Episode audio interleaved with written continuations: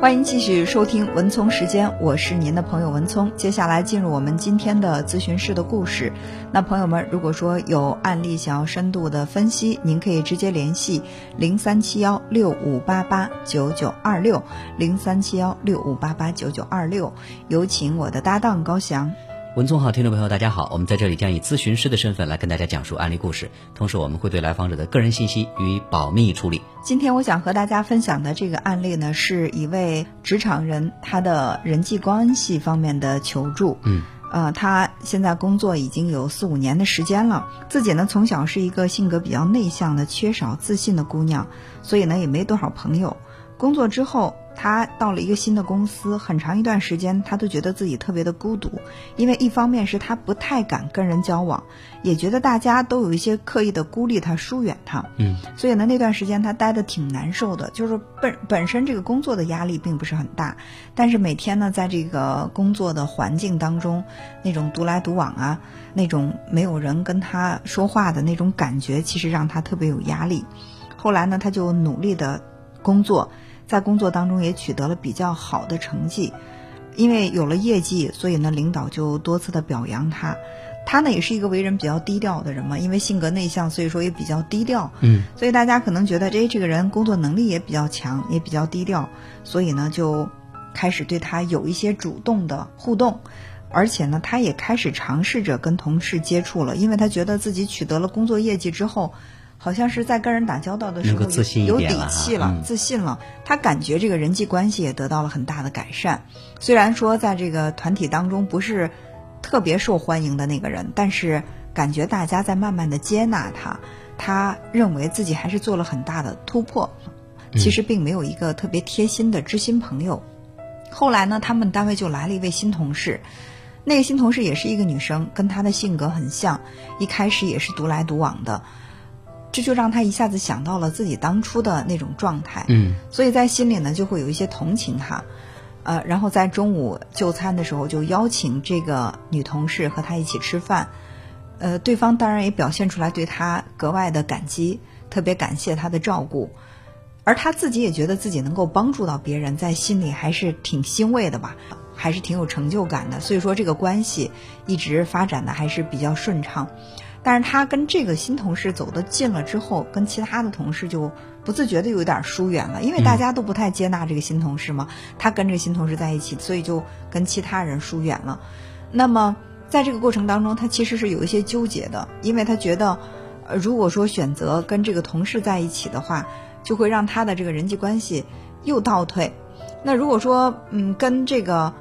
同事们在一起的话，大家又不太接受他的这个同事。那是不是就是他这个同事会很尴尬？他就在想，我到底是选跟大家客套的交朋友，保持着一个好的大众的这个人际关系，还是说我遵从自己的内心，我不用跟那么多人有太多的客套，只要在这个工作当中，我有一个自己的知心朋友就好了。最后他还是选择了后者，就是跟这个新同事走得很近。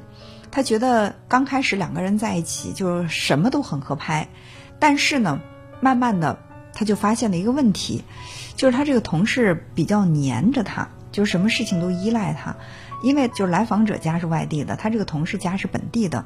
一开始邀请他去家里啊，然后和他一起出去逛街啊什么的，他也觉得对方其实是很接受自己的。但是时间长了，他就觉得有点太过于依赖他了。嗯。再后来呢，这个同事就跟他讲，说自己有抑郁症，一直在吃药。后来他也发现了，因为这个同事他会莫名的情绪低落，然后经常会在跟他在一起的时候呢，就会有很多的这种倾诉，而且经常会有一种比较消极的念头。呃，但是他知道了这个情况之后，他就觉得我应该更加的去关心他，嗯，然后呢，给他更多这个心灵上的这种照顾和关怀。那慢慢的，这个新同事就越来越依赖他。而且呢，会半夜给他发微信诉说心事，他呢也全力的去安抚这个同事。再往后，他就觉得有点力不从心了，因为他毕竟不是一个专业的心理咨询师。同事说的这些话，他有的接得住，有的接不住。有的时候他会觉得自己本身呢也是一个性格比较孤僻的、比较内向的人，听到了这么多的负面情绪以后，他的情绪也会被带得很消沉，嗯而且经常晚上大半夜一两点，这个同事还在倾诉，他也不敢不回，害怕万一要这个信息回的不及时的话，对方寻短见的或者太难过的话，他会觉得自己会自责。嗯呃，时间长了，他终于是觉得自己实在不堪重负了，于是就开始慢慢的去疏远这个同事。那对方一开始呢，还是极力的去挽回他们的关系，拉近他们的关系，表现出来，就是他在对方心里的那个非常重要的位置。嗯，但是呢，他还是觉得这样再下去的话，他太过于有负担，就开始还是渐渐的去疏远。等他一直去疏远的时候，他就发现对方的态度也开始越来越冷淡了，甚至呢对他会有一种特别幽怨的那种态度。嗯，呃，情绪状态也越来越不好，工作上也会出差错。最后呢，这个同事就离职了。哦，而且离职的时候也没有跟他告别，还把他的微信给拉黑了。当这个同事走了之后，他其他的同事也都知道这个新同事有抑郁症这回事儿。那大家呢，有的甚至会在背后责怪他。他听说啊，背后同事在议论的时候就说，是他的态度导致了对方的情况加重。这也让他觉得特别委屈。说嗯，你看在那样的一个环境当中，你们都不是特别理他，那我要如果再不理他的话，他在这儿待的很难受。我是出于好心，只是说到最后他的这个力量太沉重了，压的这个来访者都说我扛不了了，我也觉得受不了，我也觉得天天很压抑，所以说呢，才跟他慢慢的疏远了。他就不明白自己的善心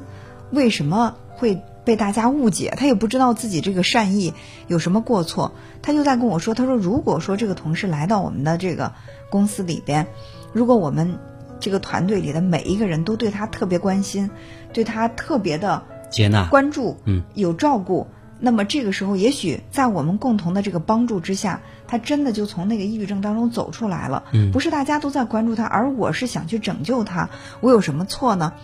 但是呢，他在心里也会懊悔自己没有能力去拯救他，而且还会担心说他会不会有什么不测呀？但是对方把他的微信拉黑了，他也不知道。他有的时候也会在想，我是不是要用电话的方式跟他联系一下？但是又害怕万一联系了，对方再像之前那样去特别信任自己，给自己倾诉的话，自己又无力去承受这个，那该怎么办？所以他就在心里面一直有这个压力。他说：“我自己就觉得我是不是也要抑郁了？”嗯，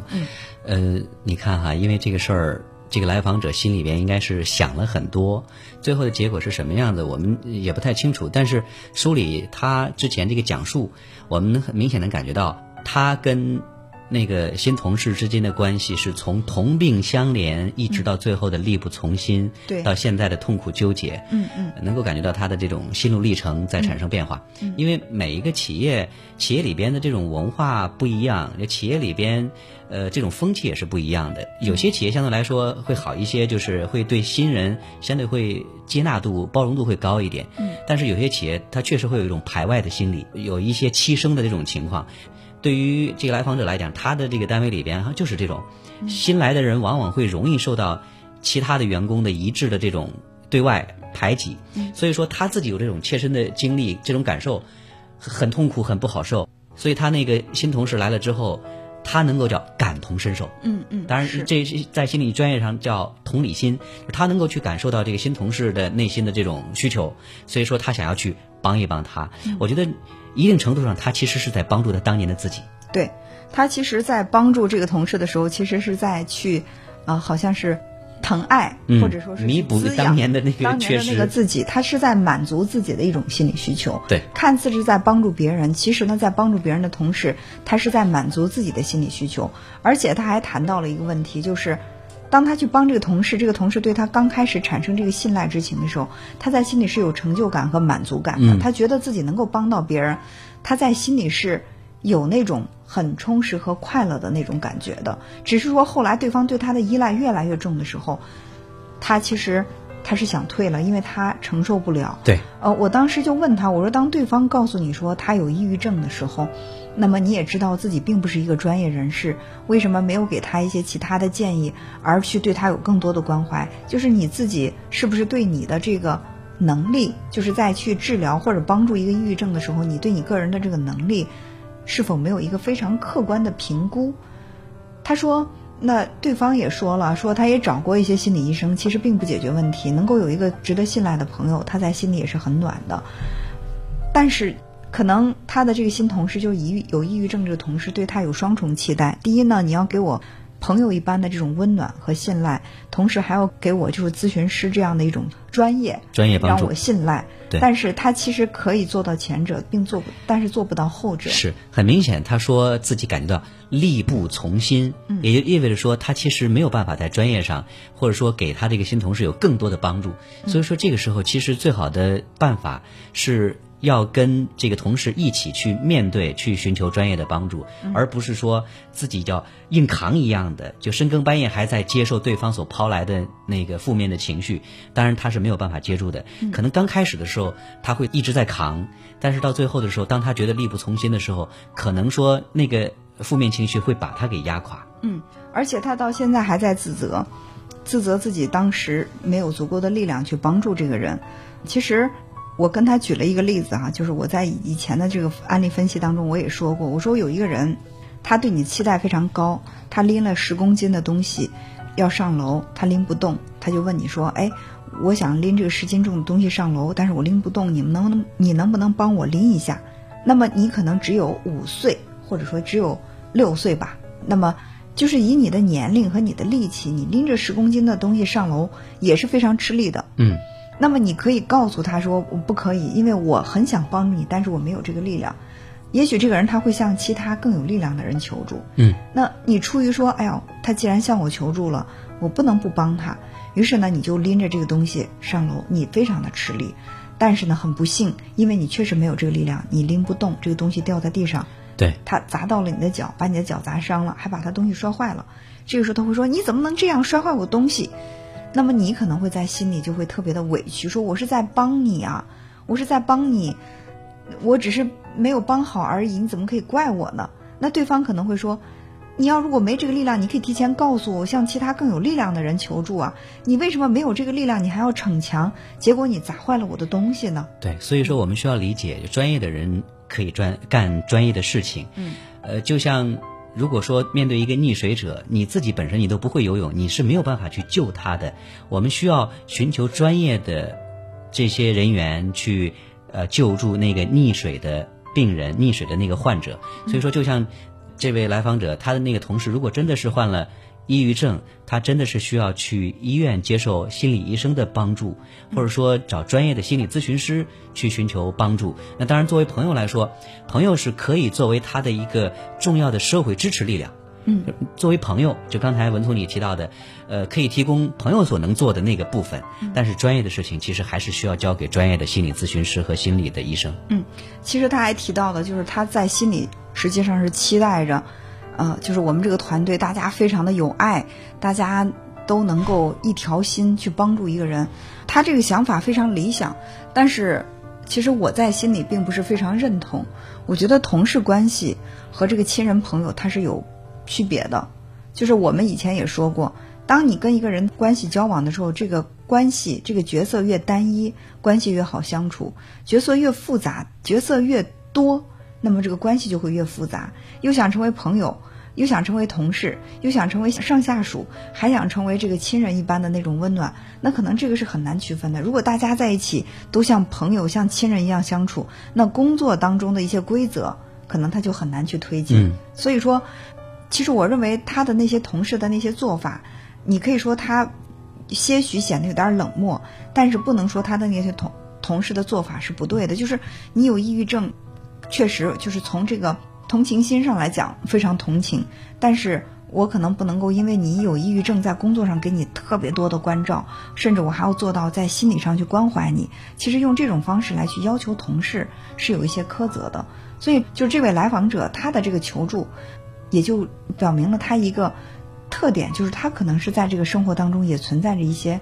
边界不是非常的清晰。嗯，比如说他的那个同事，是晚上。十一点多、十二点多、一两点还在给他发微信，他是不拒绝的，因为他认为，既然对方向我求助，我就应该全力的去帮助，哪怕不惜我没有睡好，影响了我的工作状态，但是在这一刻我是被需要的，我就要去毫无怨言的去帮助他。到最后，其实导致的结果是没有帮到对方，也让自己是痛苦不堪。如果说他懂得去拒绝，我在我能力范围之内，我去对你实施一些帮助的话。他就不会有那种不堪重负的感觉。或许他们的关系会持续的更久，他给这个同事的帮助也会更多。嗯，另外说起难以拒绝哈，就这里边其实我觉得可能还有另外一层原因，呃，因为你提到说这个来访者他内心是内向、缺乏自信的一个姑娘，嗯嗯，其实这样的人他往往会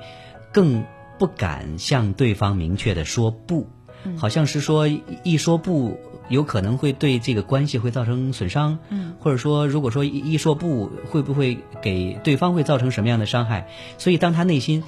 呃，没有足够强大的力量做支撑的话，是没有那个动力去说出那个勇敢的 no 的。嗯，当然，如果说你不说不，你不会拒绝，那可能说对方提出一些你难以达到的这个要求，可能你也会去应诺。但是如果说你做不到的话，有可能就像。他跟这个同事之间的关系一样的，嗯，帮不到他，有可能又伤害了双方之间的关系。其实这还是刚才我们提到的，就他内心力量不是很够，就内心缺乏足够的这种能量，难以说不所造成的。对，所以就是我们总是出于好心，对于别人给我们的这个要求，我们难以拒绝，而最终导致的结果是这个关系被破坏的更加的彻底。